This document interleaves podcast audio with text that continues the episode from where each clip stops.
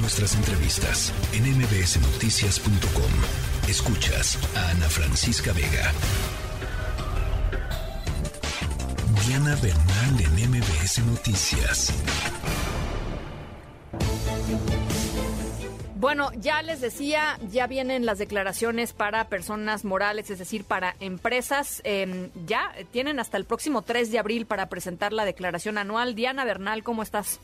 Hola, mi querida Ana Francisca. Bien, y pues sí, con esta premura que ya se tiene para que todas las sociedades, las personas morales, que son personas corporativas, pues ya presenten su declaración anual por el año de 2022, para lo cual la fecha límite es el viernes 31 de marzo, pero como cae en viernes, se pasa el 3, de abril.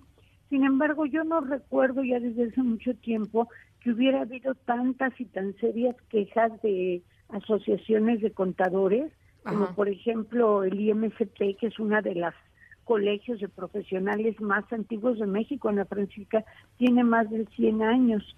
Y también la Asociación Mexicana de Contadores de la ciudad, pues han hecho escritos y los han presentado al SAT y los han dado a conocer en redes de que el aplicativo que está en el portal de las sociedades para poder presentar esta declaración anual. Está sumamente complejo y no está funcionando bien.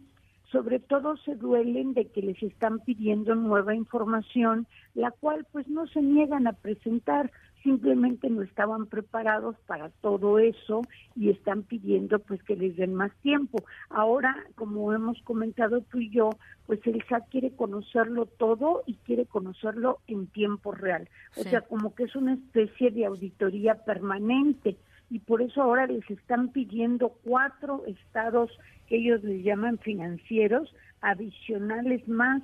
Les están pidiendo uno de conciliación o de comparativos entre los ejercicios 2021, que es el anterior al que se está declarando, y el 2022, y también los estados financieros adicionales de flujo de efectivo, o sea, cuáles fueron todas las cuentas que pagaron o que les pagaron en efectivo, en efectivo se entiende por efectivo este dinero o transferencia electrónica o cheque, y también un estado de cómo estuvieron las variaciones de su capital social. Todo esto tal vez suene este muy complejo, pero la esencia es que sí te están pidiendo más información, eso representa obviamente mayor trabajo y señalan que cuando la empresa es pequeña o mediana, pues es una carga administrativa pues bastante digamos onerosa o nueva para las empresas. Y otra cosa muy interesante, Ana Francisca, de la que se duelen mucho y que yo creo que allí tienen pues toda la razón del mundo, es que el aplicativo no permite que deje ningún renglón en blanco y no te deja guardar la información. Muchas veces, según denuncian, la guardas y se borra o bien la guardas y quieres seguir después porque a lo mejor tienes urgencia de salir, llegó alguna cosa, algún imprevisto, ya no puedes continuar. O sea, te tienes que sentar y según los contadores puedes tardar de tres hasta seis horas en llenar la declaración de un solo contribuyente.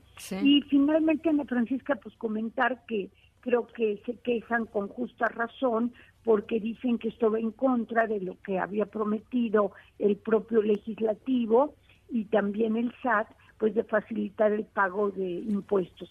Yo creo que el SAT pues está en una etapa de transición, pero sí, y me, voy a permitir eh, recordar un chascarrillo de Mafalda, cuando Mafalda decía, se dijo que una madre es todo, pero nunca se dijo todo lo todo que puede ser una madre. Pues así Esa Mafalda. Sí, sí, sí, sí.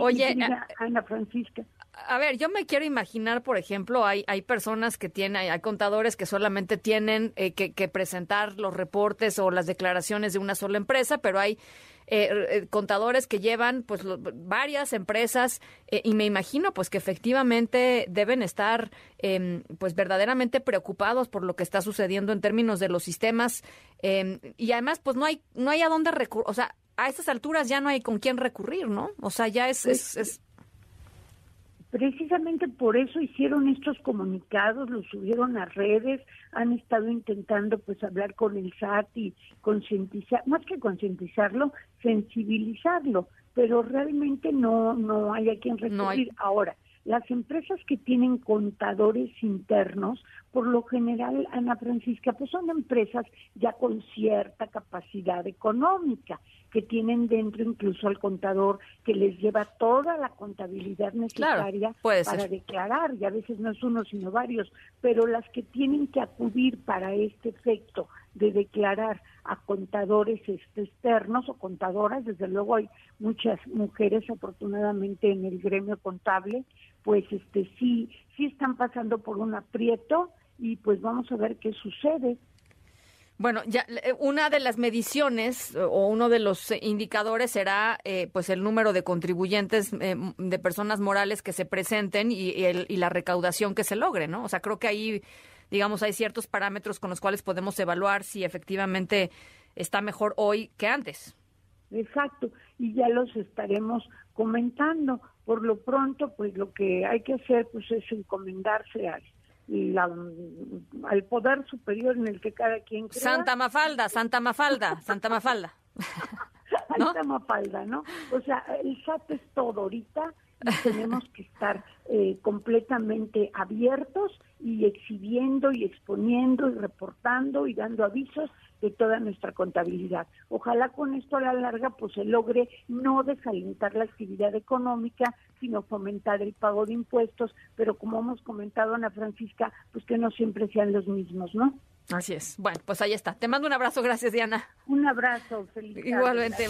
La tercera de MBS Noticias.